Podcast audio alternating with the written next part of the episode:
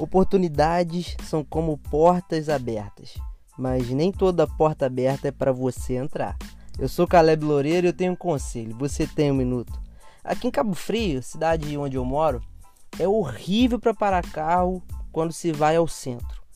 Mas um belo dia eu estava indo para o centro de carro, mas só para deixar minha esposa no trabalho e voltar para casa. No meio do percurso eu vi uma vaga linda sorrindo para mim e me chamando. Ó, me deu uma vontade de parar nela só de raiva, porque a gente nunca encontra parar e sair. Pessoas que têm um destino determinado, um objetivo prévio, não podem se distrair com oportunidades que surgem no meio do caminho. Meu objetivo era, claro, deixar a esposa no trabalho e voltar para casa. Provérbios 4:25 diz: Olhe sempre para frente. Mantém teu olhar fixo no objetivo a ser alcançado. E o conselho de hoje é: Tenha um objetivo claro e não se distraia com portas abertas. Nem toda porta aberta é para você entrar. Nem toda oportunidade é para você aproveitar.